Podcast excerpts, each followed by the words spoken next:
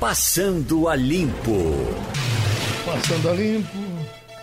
Hoje tem a colaboração também, a participação do advogado Almir Reis, especialista em prestação de serviços, tira dúvidas por diversas vezes, já participou aqui com a gente. Nós temos Diogo Menezes, temos Mirela Martins e temos a, a doutora Priscila Lapa, que é cientista política. Ô Mirela, a, a, eu estou lendo aqui que Bolsonaro sanciona com vetos lei que obriga o uso de máscaras em locais públicos pelo país. Enfim, essa é uma coisa agora já nacional. Mas eu queria dizer o seguinte: ontem eu estive no mercado da encruzilhada. E num corre-corre enorme entre uma coisa e outra, eu desci do carro, esqueci de botar a máscara e corri para fazer uma compra lá no, no natalício. Mas eu chego fiquei constrangido, porque só eu estava sem máscara. Veja, é mercado da encruzilhada, é coisa assim, já com gente que vem do subúrbio, mas todas as pessoas estavam de máscara. O guardador do carro, uh, o vendedor de coco, o pessoal de dentro do mercado, sem exceção. A máscara realmente está pegando. A gente pode encontrar um ou outro que não esteja usando, mas está uma coisa bem massificada, no meu, no meu entendimento, superando o que eu pensava. O que é que você me diz? Eu também teve, eu tenho essa sensação. Eu lembro da época do cinto de segurança, não sei se você também teve isso naquele processo do, da não obrigatoriedade para virar obrigatório o uso do cinto de segurança. Eu acho que eu sinto mesmo agora nesse momento de máscara. Ontem eu fui correr na avenida, aqui por volta de 5 e meia, 6 horas, e tinha muita gente praticando exercício e a maioria, eu vou dizer 95% com máscara poucos assim com máscara embaixo, realmente é difícil, você tem que diminuir o seu pace, mas veio para ficar, não, a gente não tem alternativa, Geraldo. Máscara vai ser nossa, nosso melhor amigo por muito tempo até sair a vacina, né? Eu não entendi o veto do presidente Bolsonaro em relação é, é, a não usar dentro de de igreja, de templos religiosos e estabelecimentos e órgãos de entidades públicas. E o argumento que ele utilizou foi porque incorre numa possível violação de domicílio. Realmente eu acho que tem que ser massificado. Eu acho que a nossa salvação nesse momento que estamos voltando, né, que a gente precisa voltar, é utilizar máscara, ter bom senso, usar álcool em gel, lavar as mãos e continuar a vida. Uhum. Ô, doutor Mirreis, o senhor acha que é, a, a, essa altura é, seria necessário lei para isso? Ou, ou, acha que, ou acha que a campanha educativa, as pessoas já estão entendendo e já é quase suficiente para que as pessoas usem a máscara sem depender de lei? Geraldo, bom dia. É um grande prazer falar com você. Acho que o Diogo está aí também, a Mirella aqui que eu não escutei o nome, mas eu salvo todo mundo. Um grande bom dia para vocês e brevemente vamos estar com o presidente da Caixa também para esclarecer alguns pontos relevantes. Com relação à tua ponderação sobre a máscara, eu fico aqui recordando, Geraldo, quando a gente viajava, sobretudo para países asiáticos, e via ali vários chineses, japoneses, pessoal de Taiwan e de outras localidades também com máscara, a gente olhava e disse, meu Deus do céu, para que isso? Esse pessoal é maluco, não tem necessidade, é um rigor extremo precisou chegar uma pandemia para a gente perceber o quão importante efetivamente é o uso da máscara. Vimos aí, Geraldo, vários e vários estudos comprovando que, apesar da eficácia não ser de 100%, o uso dela por duas minimiza muito o risco, né, de, de, o risco de contrair efetivamente não só o coronavírus, como outras patologias também. Então, eu creio que a situação que estiver efetivamente regulamentada, é muito mais fácil de convencer a população da necessidade de uso. Eu lembro que o brasileiro tem um problema muito grande às vezes que precisa tocar no bolso dele para ele efetivamente querer cumprir ali, ele saber que tem aquela obrigação. O cinto de segurança, como foi bem destacado aí, enquanto você não tinha uma multa associada, enquanto não tinha uma penalidade associada pelo uso dele, a gente via que, na verdade, muitas vezes havia um descuido de, de, de quem estava dirigindo ali, não dava muita atenção. O próprio uso do celular, quando a multa era minorada, quando a multa era num valor menor, você, na verdade, também tinha aquele descuido. Hoje, ah, várias pessoas estão evitando utilizar dirigindo, a gente tem até redução do número de acidentes, é um pouco mais pesada. Então, creio eu que, a partir desse histórico, é importante essa questão estar disposta em lei, inclusive com associação de penalidade, não só para que se estimule o uso agora, mas que mais para frente, enquanto a gente não tiver uma segurança no tocante à vacina, as pessoas continuem a, utilizá-la. Minha preocupação é que isso não estando regulamentado, isso não estando disposto em lei, com o passar do tempo as pessoas vão ali perdendo, não, não precisa mais, não está tão na moda isso, não está tá sendo tão noticiado. Então acredito que o presidente não andou bem quando efetivamente deixou de incluir, deixou de permitir a inclusão na legislação dessa necessidade de utilização da máscara. Ô Diogo Menezes, já que o cinto de segurança foi citado duas vezes, eu não sei se já falei disso aqui para você, mas já outras pessoas já ouviram isso, que quando o cinto de segurança foi tor tornado obrigatório aqui no Estado, o diretor do DETRAN era Roberto Rego e o governador era Miguel Arraes. E doutor Arraes não queria nem de sonho usar o cinto de segurança. Quando o Roberto levou, foi lá discutir com ele, aí o doutor Arraes perguntou, e quem vai atrás, tem que usar também? Aí ele disse, não, não, é só para quem vai na frente. Então tá certo, eu vou aprovar. Porque se fosse para usar lá atrás, ele não assinaria, ele vetaria uh, o uso do cinto, porque ele achava que era insuficiente, que era desnecessário e era incômodo. Só um fato, um, um registro histórico do cinto de segurança. Mas eu quero dizer para vocês que já estamos com o presidente da Caixa Econômica, doutor Pedro Guimarães, justamente num dia que o Jornal do Comércio, Diogo, está trazendo uma matéria uh, de, de página inteira com relação a esse programa da Caixa. Então vamos começar com você conversando com o presidente da Caixa, Diogo. Bom dia, presidente. Tudo bem? É, a Caixa lançou ontem um, um, um, programa que veio muito nessa história de que vai realmente melhorar a burocracia. É, tanto nessa questão, eu toco em dois pontos, tanto nessa questão do financiamento, né, que você tinha que pagar ITBI por fora e agora vai poder ser financiado, que é um ponto positivo para quem vai comprar e também quanto também a questão dos cartórios, porque você perde muito tempo em ir para cartório, você vai, você quer reduzir, a caixa quer reduzir de 45 dias para 5 dias, são dois pontos positivos, bem comemorados tanto pelos, pelos, pelas pessoas que vão contratar, que vão comprar, como pelas imobiliárias. Só que as imobiliárias ainda ficaram com um pezinho atrás e disseram que poderia ser feito mais em relação à taxa de juros. É, existe alguma possibilidade de mexer nessa taxa de juros, presidente? É, bom dia, muito bom dia. É, Pernambuco é um estado maravilhoso. Primeira vez que eu fui aí, eu tinha 10 anos, em 1981, eu era nadador, então tenho grandes recordações no primeiro campeonato brasileiro. É, eu acho que esse é um movimento importante, né? são vários movimentos. É, também quero dar os parabéns para Pernambuco, porque só três estados do Nordeste acompanharam esse movimento do registro eletrônico dos cartórios. São só 14 estados no Brasil e é, Pernambuco, Bahia e Ceará. Então tem um movimento importante porque você reduz de 45 dias para 5, isso reduz tudo, é agilidade e reduz custos. Em relação à redução de taxa de juros, ontem nós anunciamos mais uma redução do cheque especial. O cheque especial da Caixa, que quando a gente assumiu era 14% ao mês, caiu para 1,8% ao mês. Nenhum banco tem nem perto da taxa de juros que a Caixa faz em basicamente todos os, os segmentos, inclusive no crédito imobiliário. A nossa taxa já é a menor.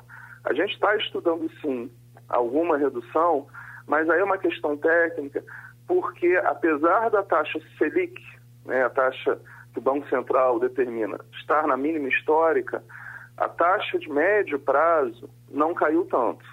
E é essa taxa que a gente tem que comparar. Por quê? Porque também a taxa tem o maior é, período de crédito. Nós emprestamos por 35 anos.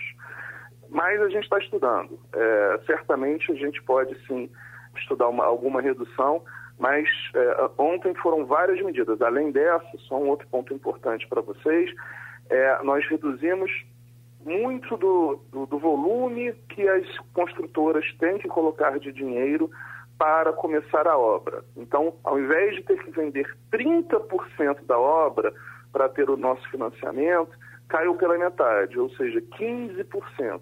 Isso faz uma diferença incrível e, de novo, ajuda a manter é, empregos nessa indústria. Priscila Lapa? Bom dia, bom dia a todos.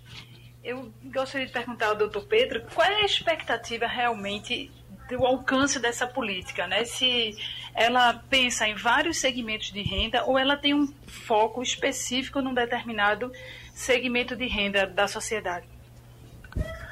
É, muito obrigado pela pergunta. É, não, ela tem uma grande extensão porque a Caixa, em junho, agora, bateu o recorde dos últimos cinco anos. A gente nunca tinha emprestado tanto para o segmento imobiliário em especial para a população carente, né, no produto Minha Casa Minha Vida, mas também para a classe média de renda. Então, a Caixa, nesse momento de pandemia, nós aumentamos o crédito e fizemos algo que foi bem importante.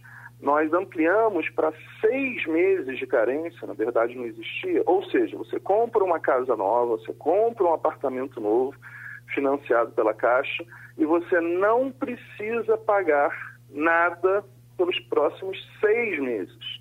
Isso fez uma grande diferença. Caixa é o único banco que faz isso. E essa explicação da gente ter tido junho, que foi o melhor mês do ano, melhor mês desde 2016. Então, nós estamos sempre tentando fazer algo para melhorar a, a situação da população brasileira. Mirela Martins. Bom dia, presidente. Até maio, a Caixa Econômica tinha 5 milhões e meio de contratos habitacionais que totalizavam 500 bilhões de reais. Muitos desses contratos foram assinados com juros na casa de dois dígitos e ficam impossibilitados de fazer uma renegociação. Diante deste novo cenário e essa série de benesses para novos contratos e a possibilidade de portabilidade, o que o Banco Público tem a oferecer a essas pessoas? Muito obrigado pela pergunta, mas não fica impossibilitado, não. É, basta ir à agência e fazer uma negociação. É, e pode ter certeza absoluta, nós fazemos isso todos os meses. Nenhum banco renegocia tanto quanto a Caixa, só não é automático. Por que, que não é automático? Porque esse empréstimo foi feito quando a taxa Selic, que a gente estava acabando de falar, estava em 15%, às vezes a 25%. Então, é, da mesma maneira que a gente não aumenta a taxa, se a taxa Selic aumentar, ou seja, a gente não vai alterar a sua taxa de crédito daqui a 5 anos, por exemplo, ou 10 anos, se a inflação voltar daqui a 10 anos. Então, existe esse equilíbrio. Agora, eu posso te afirmar que é, as pessoas podem ir às agências da Caixa e negociar. Há uma negociação, sim, exatamente por essa questão da portabilidade, que você falou muito bem, que a gente não quer perder nenhum cliente, então há uma negociação, mas é uma negociação pessoa a pessoa. Ô, presidente, tem, não sei se o senhor já premiou o nosso ouvinte com essa sua resposta, mas Paulo está em Sanharó e ele está dizendo, pergunte ao presidente da Caixa se as pessoas que estão inadimplentes no programa de financiamento de imóveis eh, estão tendo que pagar independentemente da sua situação. O que é que ele pode fazer por essas pessoas? Olha, é, ótima pergunta. Nós fizemos pausas. O que, que a gente fez? Desde que começou a pandemia, nós estamos realizando pausas, são quatro meses de pausas. Então, nós não estamos, por exemplo, no crédito imobiliário, 2 milhões e meio de famílias aderiram às pausas, ou seja, não estão pagando juros. Por quê? Pelo momento de pandemia. Vão fazer essa, esse pagamento é, logo daqui a alguns meses, naturalmente. E sim, nós vamos fazer uma renegociação é, com os inadimplentes. Mas aí é um ponto importante. Tem que ser com equilíbrio, porque também, se a gente tiver uma inadimplência total, não quebra, que nunca vai acontecer. Então, o nosso objetivo é esse equilíbrio. Equilíbrio entre cobrar e entender a, a situação das pessoas. Há sempre um equilíbrio, a Caixa sempre ouve as pessoas, iremos sim realizar uma negociação. Agora, o que, que acontece?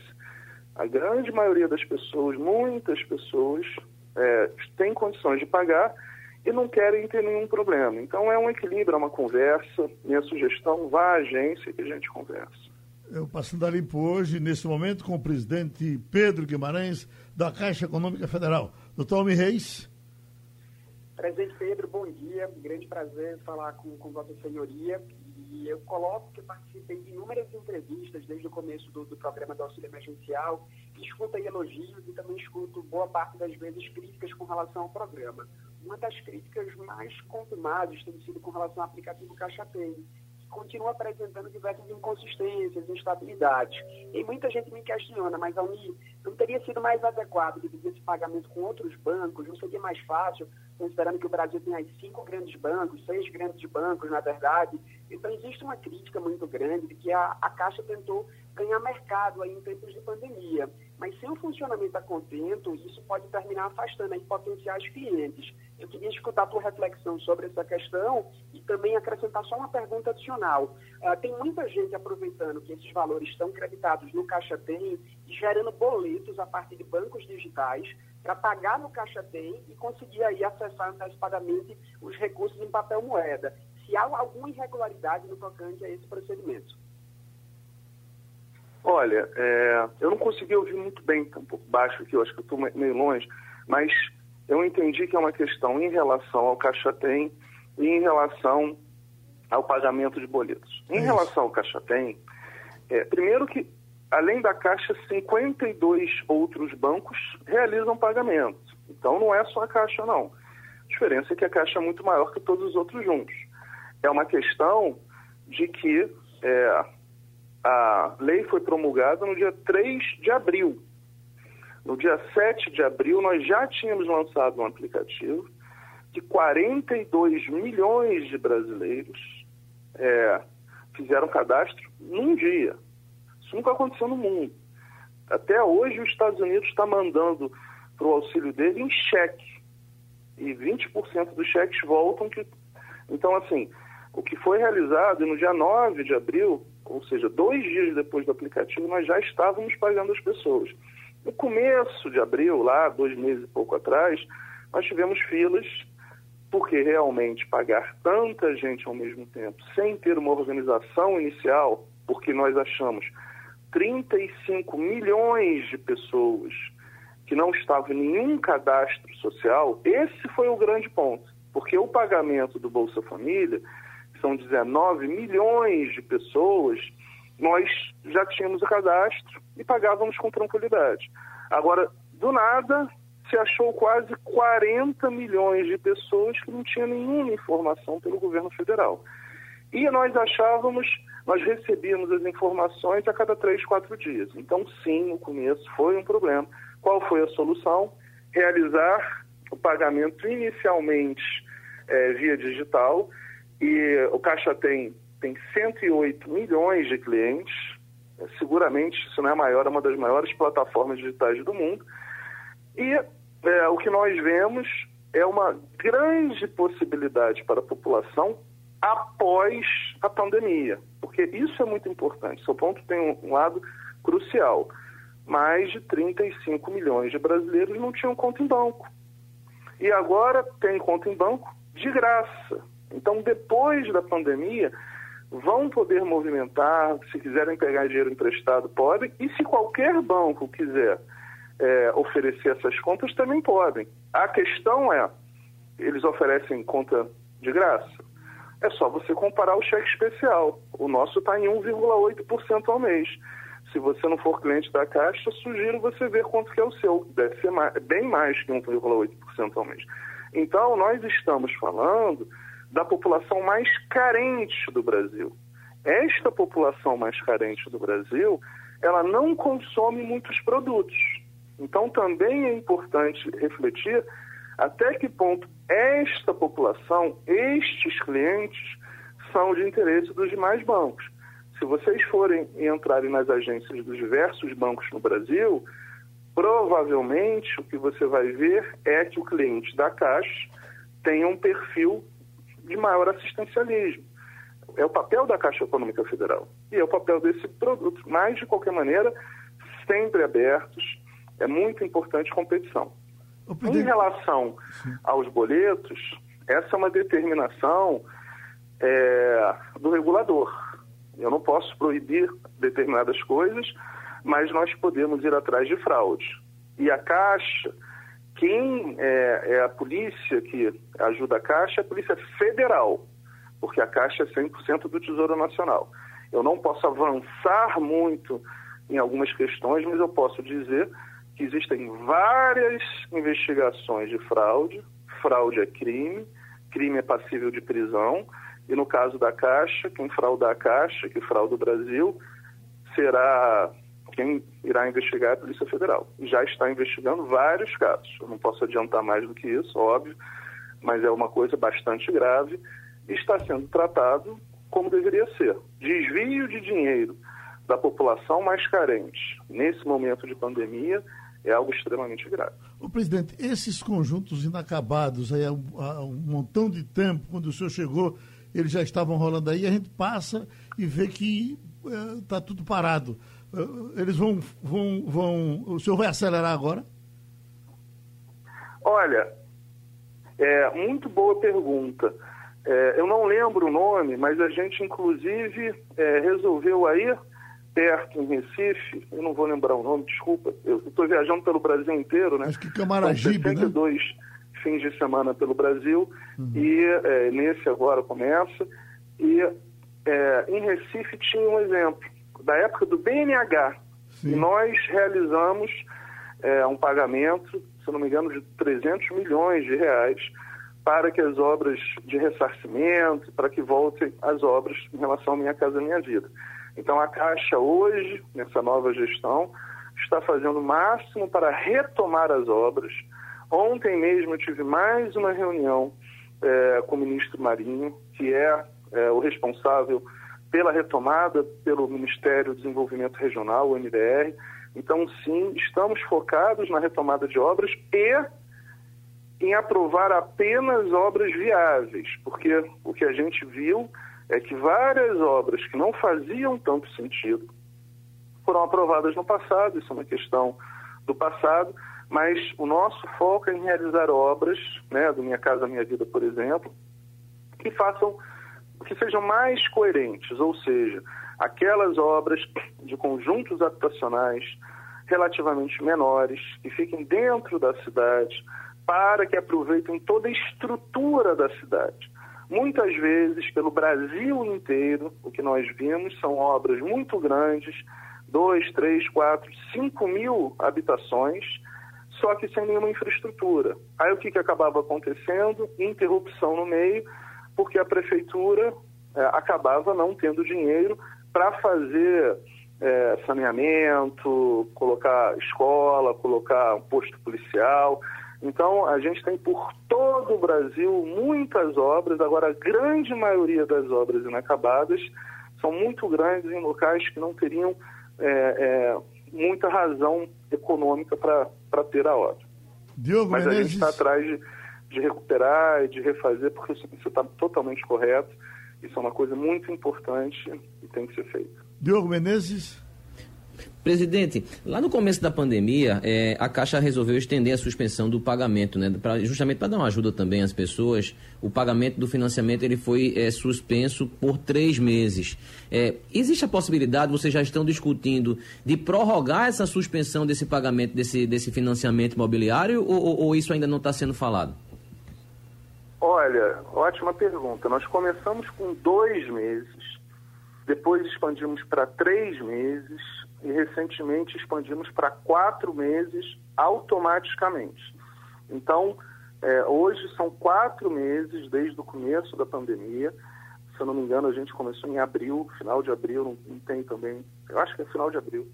É, e sim, podemos estudar. Agora, é, o que a gente viu foi uma retomada já grande é, de várias operações, mas, de novo, a Caixa é o banco de todos os brasileiros, em especial os mais humildes.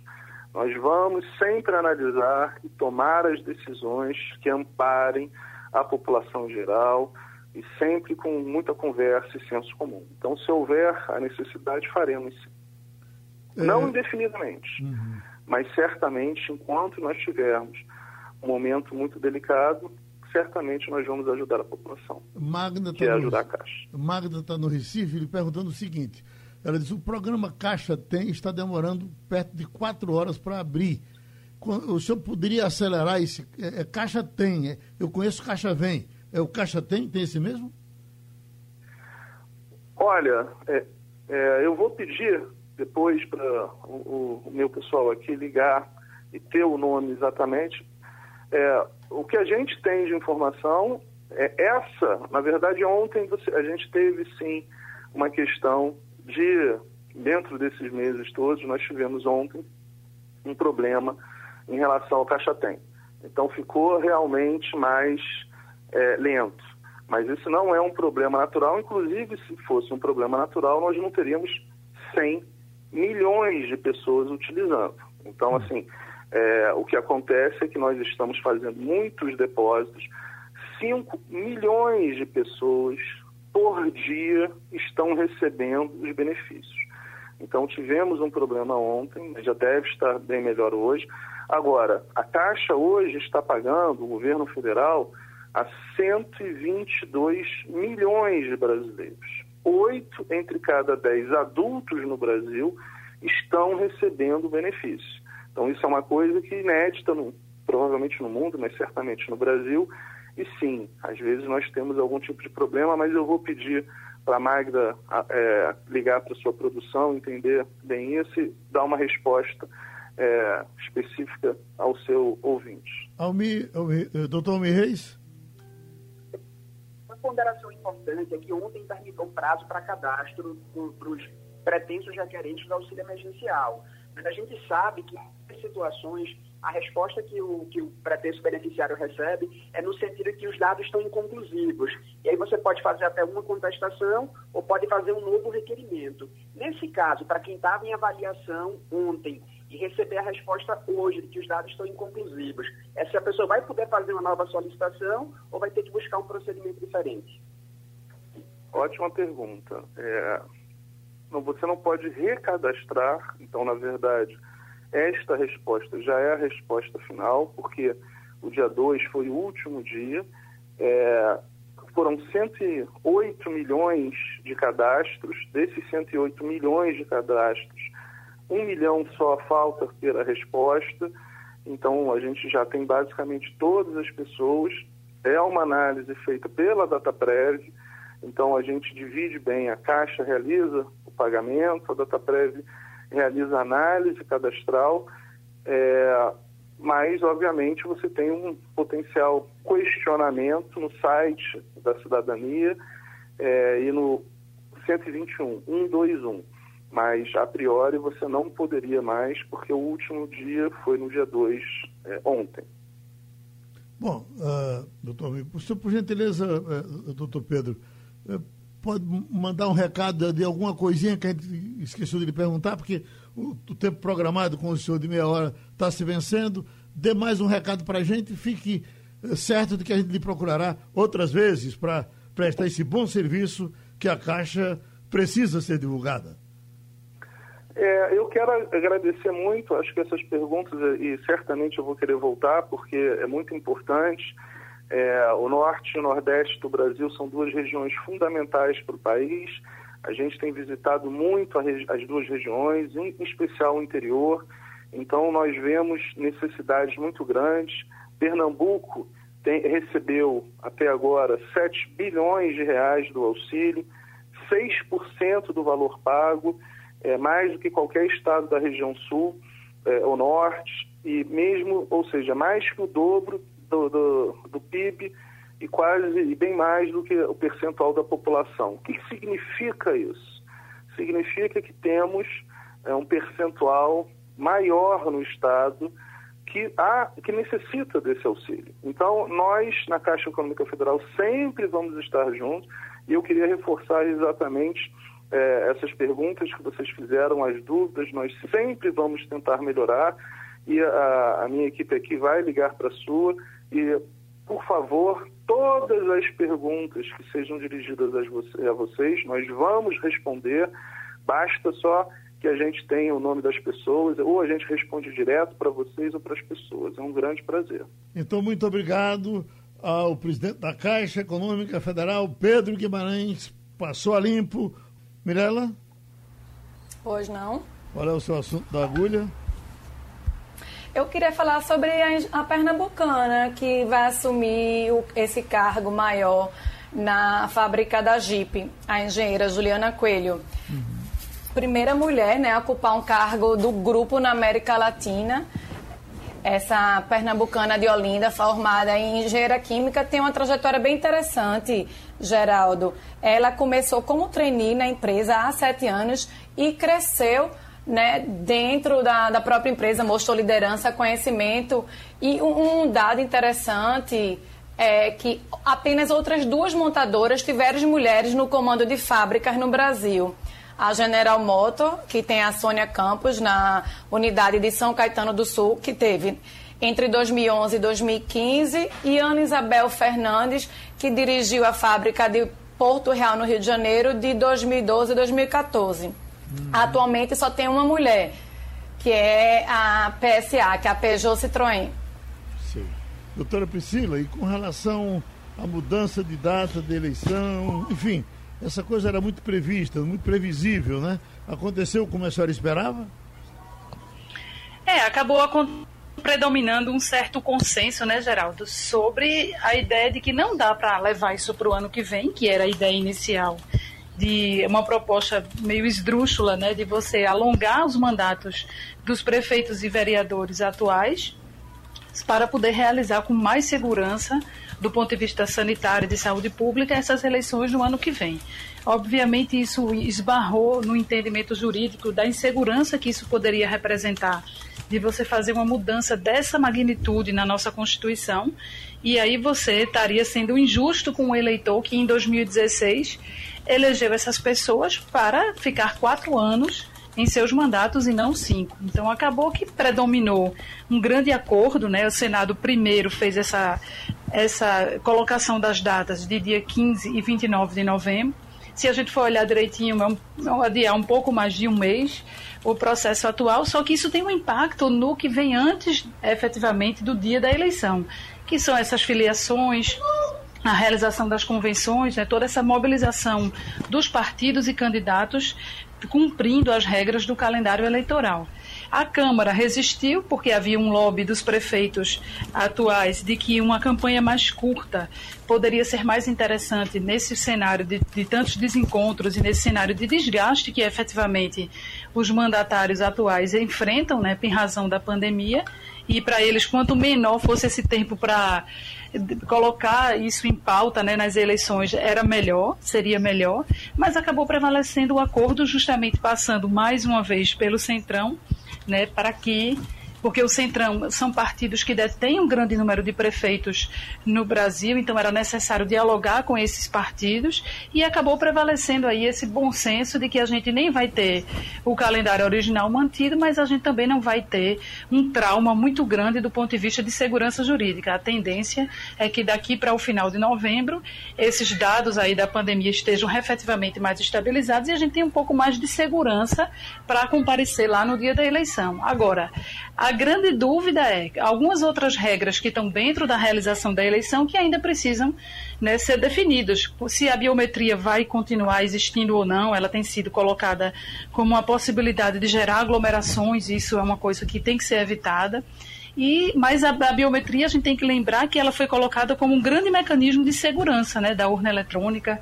Nos últimos anos, ela vem conferindo essa segurança para o processo eleitoral e simplesmente não ter biometria nesse ano também seria esquisito, porque se a gente vem defendendo, se o Tribunal Superior Eleitoral tem feito todo um esforço de cadastramento biométrico, tem defendido que sem biometria a segurança fica comprometida, como é que de repente a gente vai abrir mão né, desse mecanismo? Então tem um grande trabalho operacional pela frente e que a gente precisa, como cidadão, acompanhar, porque não é simplesmente ter ou não ter né, a presença lá na, no momento. A gente, a gente precisa acompanhar que a segurança do processo seja do ponto de vista sanitário e que a gente não, não tenha perdas daquilo que a gente conquistou até agora, né? Uhum. Diogo Menezes, você que estava com medo dos gafanhotos, agora está chegando a informação quase que definitiva de que os gafanhotos voltaram e não, não tem mais intenções de entrar por aqui. Teve alguma coisa a ver com aquilo que nos disse o professor Lucivânio o ciclone, que teria prestado de alguma forma esse serviço a gente, mas também a frieza que está chegando no sul, a temperatura baixando muito. São Paulo chegou a 3 graus na noite de ontem, e aí a frieza também afugentou os gafanhotos. Então, adeus, gafanhoto. Só no um safra agora um problema menos, né? Uma coisa menos para a gente se preocupar. É, e, ou então eles estavam preocupados também com a pandemia, enfim. É, tem essa questão que o doutor Psilapa estava falando, eu confesso que no começo, Geraldo, eu achava que a eleição ela ia para dezembro. Mas aí vem muito aquilo que ela disse mesmo da nossa curva, que parece, pelo menos aqui no estado, parece está achatada. É uma decisão nacional e aí ficou muito claro também que é, vai depois estar tá marcado para dia 15, primeiro turno, onde houver segundo turno dia 29 de novembro, ambas as datas. E aí pode ser que, a depender de como tiver naquele município, naquele estado especificamente, seja um pouco mais para frente, não podendo passar de dezembro. Vai depender muito, inclusive, do nosso comportamento de agora. Lembremos que em junho, pelo menos aqui em Pernambuco, nós tivemos uns números menores, melhores, e tivemos um lockdown é, em maio, que a gente falava que estava vendo muita gente na rua, mas estava vendo muita gente na rua, mas que em números ele deu resultado. Tanto é que você veja que a quantidade de leitos de UTI ocupados aqui em Pernambuco e de enfermaria ocupados aqui em Pernambuco reduziram muito. A gente está com 70% do leito de UTI ocupados, a gente está com 44, 43, 44% de leitos de enfermaria é, ocupados. Então a gente tem uma margem. Tanto é que leitos foram desocupados de enfermaria aqui no Recife. Mas depende muito do nosso comportamento agora. A gente deu uma matéria no Jornal do Comércio é, e no JC Online hoje também, que lá no Rio de Janeiro, por exemplo, começou a se arrefecer e, e foram abertos alguns setores. Se as pessoas não tiverem consciência, vai voltar tudo de novo. Você consegue, tenta reabrir a economia, você tenta voltar. Você, no mínimo, vai querer que as pessoas tenham bom senso de usar uma máscara. E aí remete aquilo que a gente estava falando no começo, estou passando a limpo. O povo está saindo para a rua achando que tem que sair sem máscara mesmo, que está tudo normal, quando não está, ainda não está. Ô, Mirela, com relação à abertura dos bares, a, a, impaciência não tem tamanho. Evidentemente, o camarada está vendo a hora realmente quebrar em definitivo, fica uh, ansioso, há uma ansiedade, inclusive, da própria população. E como tudo vai tendo que reabrir com, com muitos cuidados, eu tenho a impressão que o governo do Estado vai terminar cedendo, tendo cuidado antes que as pessoas abram na porrada, até porque muitos já estão abrindo de forma inadequada. É, Geraldo, são quase 120 dias né, desse isolamento. É, as pessoas estão cansadas realmente. E, e, do outro lado, a gente tem que ver a outra ponta também do desespero desses donos de estabelecimentos. Né? A gente sabe que a gente vive numa pandemia, os números aí, Diogo trouxe, tende a crer que está baixando, mas ainda é alto, né, Diogo? E, mas, assim, por outro lado, a gente não, não vê solução para os bares e restaurantes a não ser abrir e abrir com protocolo e medida de segurança, assim como teve salão, escritório, outras lojas. É, vale também destacar que teve ontem aqui no Recife um protesto dos professores de educação física. Também é, clamando aí ao Estado uma alternativa para ou uma data para as academias de ginástica. Uhum. Doutora Priscila, os bares estão lhe fazendo falta? Rapaz, sempre faz, né? É sempre bom você dar uma voltinha, comer um negocinho. Mas o bom senso tem que imperar. Acontece que todo aquele discurso que se tem do isolamento social, ele vai perdendo força a partir das necessidades do ponto de vista econômico, né? Não sei se você observa, Geraldo, como aquela dicotomia que Bolsonaro provocou de economia versus saúde pública foi se perdendo no tempo e os governadores que no começo, de maneira muito acertada, defendiam que o isolamento social tinha que ser amplo, né, tinha que ser para o maior número possível de pessoas estarem em casa, hoje começam a negociar isso, obviamente, a partir de índices de melhoria do, do, sistema de saúde, mas de uma forma geral é impossível um Estado também ficar sem arrecadar tanto tempo assim. Então, a flexibilização ela é uma estratégia né, de você tentar trazer de volta a roda da economia numa aposta de que agora a tendência são as coisas melhorarem. Agora, obviamente, você fazer negociações setor por setor exige uma habilidade política que talvez os governadores nunca imaginaram que teriam que ter, porque a gente vê, ele vai ceder, ele previu, previu agora antecipar em uma etapa as academias. A gente sabe que a academia é, é uma coisa que gera muita insegurança para o consumidor. E aí, quando cede para a academia, vai ter que ceder para outras coisas. Então, é uma capacidade de negociar e ter o bom senso e saber recuar se for necessário. Porque isso é o mais importante. É ir cedendo na abertura, levando em conta essa necessidade da, do ponto de vista da economia, do ponto de vista da própria arrecadação do Estado. Mas é saber ter o discurso de voltar atrás, como Belo Horizonte teve que fazer agora como eh, algumas cidades lá no Rio Grande do Sul, a própria Porto Alegre, tiveram que recuar, e fazer isso com liderança, porque é você depois que abrir, convencer as pessoas de que precisa voltar atrás, e quando você, o Estado também acaba não, não agindo de maneira eficaz, por exemplo, no transporte coletivo, em outras situações, ele não tem muita moral para depois chegar e dizer vamos, vamos voltar atrás. Então isso é tudo muito delicado, é novo e está exigindo sim uma capacidade de liderança política, de protagonismo que talvez alguns governadores nem imaginassem isso quando se candidataram em 2018. Bom, já estamos com o advogado, o jurista José Paulo Cavalcante Filho. Doutor José Paulo, Lava Jato aí em ação. Hoje o pessoal uh, na casa de Zé Serra, a, a gente quando pensa que a Lava Jato acabou, ela nasce de novo. Fale dela, por gentileza. O Geraldo, esse foi um momento alto para. Bom dia a todos esse foi um momento alto para a democracia brasileira, porque pela primeira vez foram confrontados. Vou dar um passo para trás. No mensalão já estiveram em questão parte das elites políticas e alguns foram presos, inclusive, e o Supremo foi responsável por isso, e parte dos grandes empresários. Mas a Lava Jato foi muito mais longe. Pegou a, a, a, o parlamento, aí dividido em dois grupos. Quem participou da roubalheira e quem recebeu dinheiro das dos empreiteiras, das grandes empreiteiras, dos atores econômicos. Aí pegou também os maiores empresários do Brasil, de alguns setores, e pegou e, e pegou a parte dos do, de, de, de, de, quem trabalhou nessa coisa toda. Então, e nós estamos vendo agora, Geraldo, é o desmantelamento da Lava Jato. É como se o governo, por conta do filhote lá do Bolsonaro, não tivesse empenho em levar adiante, em levar adiante. Então, o procurador-geral está desmantelando a, a Lava Jato. E não é só isso, não. A CPI, tem uma CPI no Congresso para avaliar o desmando da Lava Jato. Repare que absurdo. O, o Ministério Público, o CNPJ, né, do, do, do MP, está investigando o Dallagnol. O Alexandre de Moraes, só para falar no Serra Geral, Alexandre de Moraes tem dois inquéritos o meu escritório, o nosso escritório tem um, um contrato com o Supremo que dá acesso a todos os processos em curso. Eu entrei lá para ver o da militarização. Está em segredo, do, influência política, está em sigilo. Você não sabe nem quem é parte, nem quem é. Você não consegue entrar no processo.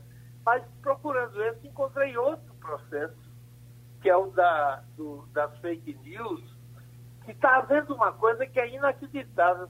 O Alexandre de Moraes não pede a Polícia Federal para investigar, não.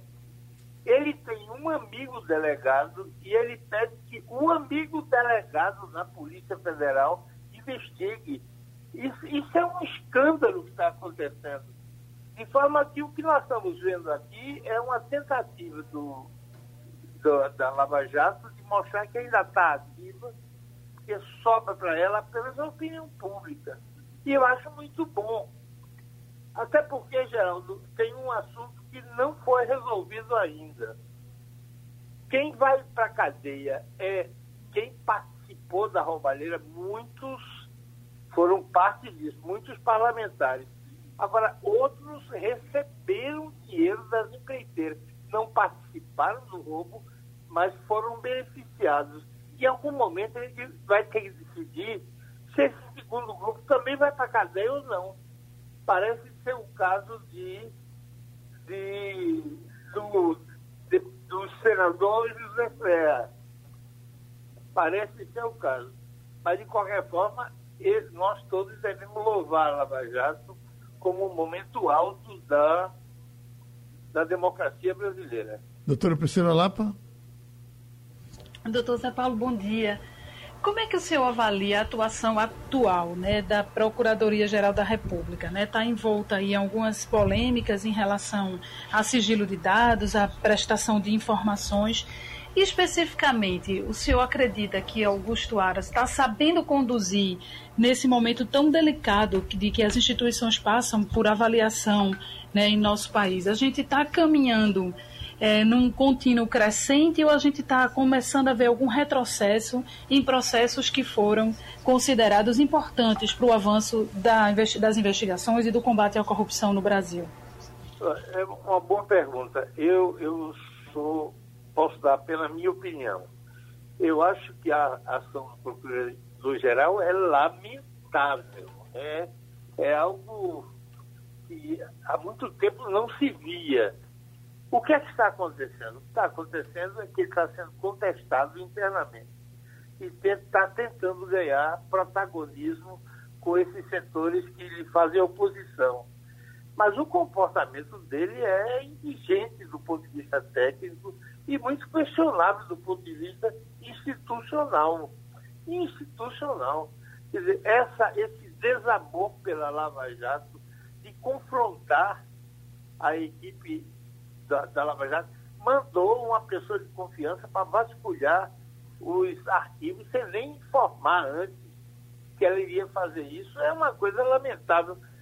Nós devíamos estar preocupados em fortalecer a Lava Jato como instrumento de, de, de inibição da corrupção que campeava no Brasil.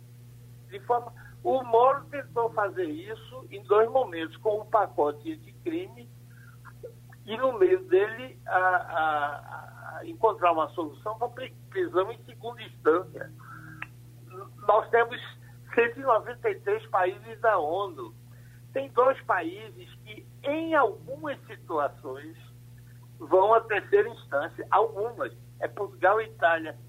Eu não tenho tempo aqui para explicar quais são essas situações. Mas a, a, a prisão de, de segunda instância. Segunda não, de até segunda instância é regra no mundo. 191 países do mundo já tem. A gente, a gente fica.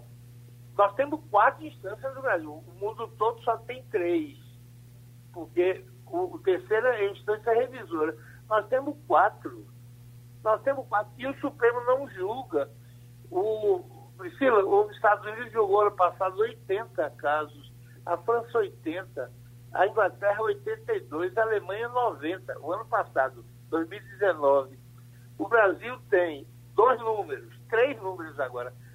No relatório do CNJ de dois anos atrás, tinha 93.800.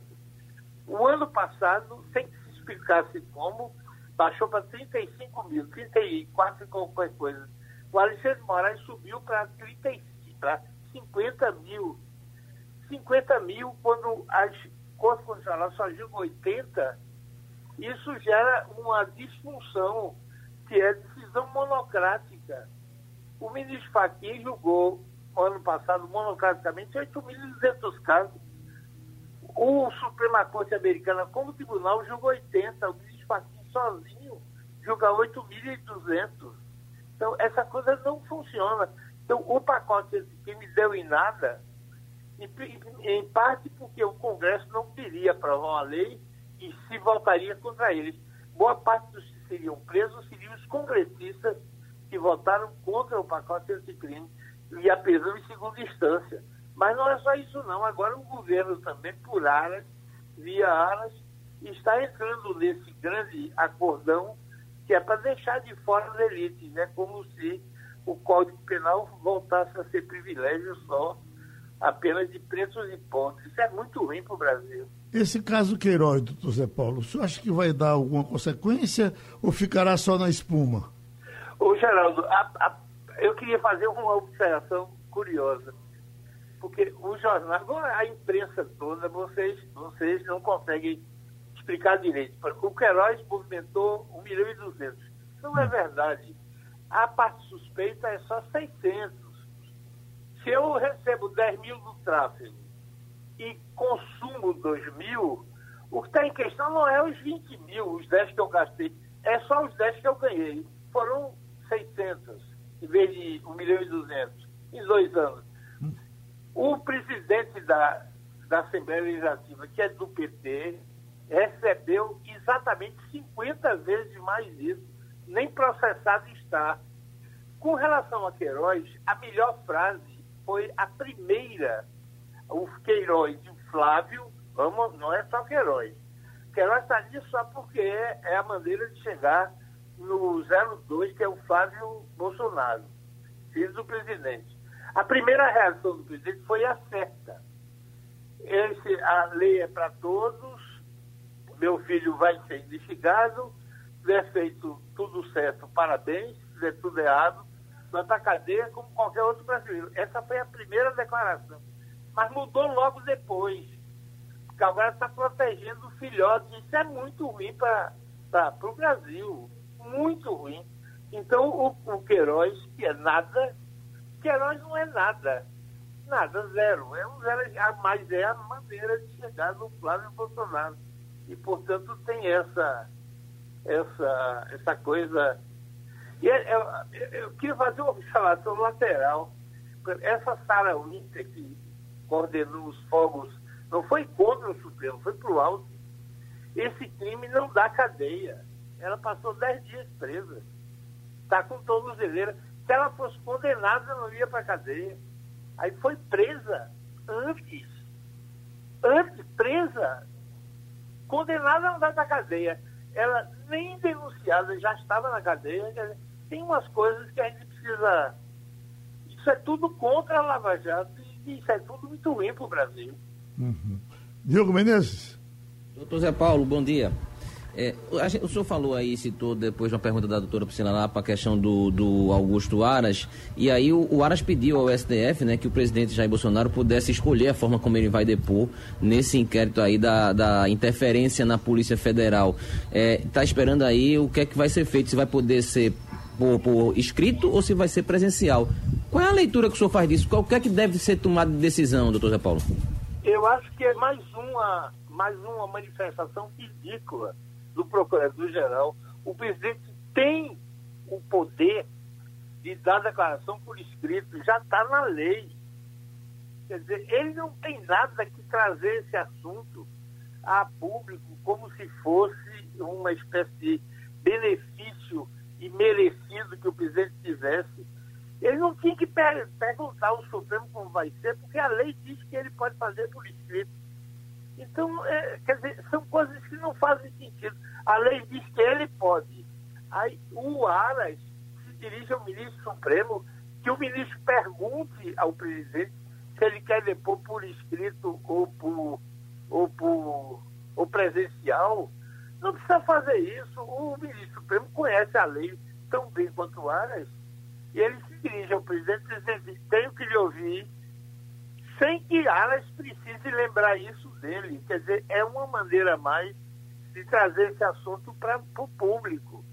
Então é preciso, é uma, é uma, é uma, é uma coisa lastimável que, que o, o, o procurador esteja agindo dessa maneira, mas é fazer o quê? É o que a gente tem, vamos em frente, mas é uma coisa lastimável. O direito do presidente está na lei não é um benefício que o Supremo pode conceder a ele de fazer a declaração por escrito. Ele é que vai escolher. Não precisa amar. O Alan não precisa ter lembrado isso, porque já está na lei. Todo mundo. O presidente já sabe que pode escolher a, maneira como ele quiser. Provavelmente vai escolher por escrito, porque como é um cidadão impulsivo, não controla a boca, é melhor responder por escrito que ele, num depoimento presencial, pode dizer o que não deve e queria vir para ele. Então vai ser por escrito. Não precisa ter lembrado. Para que lembrar? Ok. A gente agradece essa, mais essa contribuição do jurista Zé Paulo Cavalcante aqui no Passando a Limpo. Mirela, tem uh, algumas pessoas pedindo aqui para a gente falar sobre o novo ministro da Educação, Renato Federer. Eu, pelo menos o que eu estou sabendo é que Renato Federer é aquele que teve uma conversa anterior com o presidente Bolsonaro, é o secretário da Educação do Rio de Janeiro, é um homem rico foi sondado e depois o presidente desistiu. E voltou a falar dele agora, mas nós ainda estamos sem ministro da Educação, não é assim? Continuamos sem ministro. Agora, deixa eu fazer só uma correção. Ele era secretário de Educação do Paraná. Você falou Rio de Janeiro, mas era Paraná, não é isso? Ah, é Paraná, sim. É do, é do, do, filho de Ratinho. Isso. É. Exatamente. É, Feder, olha, eu vou dizer aqui o, o currículo dele, mas na sexta-feira passada eu louvei o currículo de Decotelli, né, Geraldo? E logo depois o currículo foi para os ares, né? A gente chegou sexta-feira de manhã, a gente falou que ele era pós-doutor e no final da sexta-feira ele já não era praticamente não tinha nem mestrado, pra, porque ele o mestrado foi acusado de plágio. Então, o Feder realmente ele tem um currículo bem, se for verdade, né, bem interessante. Ele chegou a fazer mestrado em economia na USP é professor é, de educação de jovens e adultos, deu aula de matemática, então é uma pessoa bem ativa. Uhum. Ele realmente é de uma família bem abastada, né? Desde 2003 ele assumiu a empresa de tecnologia que o deixou bilionário. Uhum.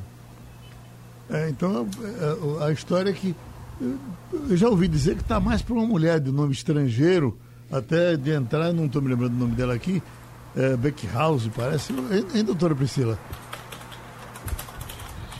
Pois é, Geraldo. Uma coisa interessante nesse recrutamento aí do novo ministro e nessa composição ministerial de Bolsonaro é que talvez em áreas como saúde e educação a gente esteja esquecendo de um requisito que é tão importante quanto uma formação consistente na área, que é a experiência na gestão pública. Porque você gerir um ministério é muito diferente de gerir uma grande empresa. Obviamente que você pode trazer do mercado privado, da iniciativa privada, a experiência em gestão, prerrogativas de monitoramento, de eficiência. Você pode trazer várias coisas para aplicar na gestão pública que pode dotar as políticas públicas de melhores resultados, de você utilizar o recurso público de uma forma muito mais eficiente. Agora, uma gestão pública ela passa por negociações, ela passa por uma criação de uma agenda de interesses, ela passa por saber dialogar com partes interessadas, que muitas vezes esse requisito não tem sido observado na composição ministerial de, de Bolsonaro. E isso pode comprometer, principalmente numa área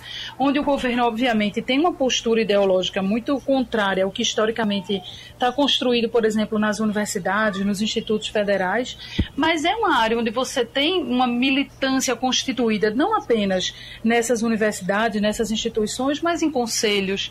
Você tem instituições hoje no Brasil que prestam serviços importantes, institutos como o que o próprio Mozart né, coordena. Você tem várias instituições que podem dar uma contribuição e você poderia recrutar pessoas nesses quadros né, dessas instituições que poderiam dar uma contribuição mais efetiva pela experiência que já detém. A gente tem que lembrar que assumir um quarto ministro que assumiria, que assumirá agora a educação, ele tem um trabalho, ele tem um déficit aí para dar conta de um ano e meio de uma pasta que não mandou, que não mostrou que veio, que não deu uma diretriz. A gente vive um momento de crise, de necessidade de criar uma diretriz para a retomada das aulas nas instituições federais.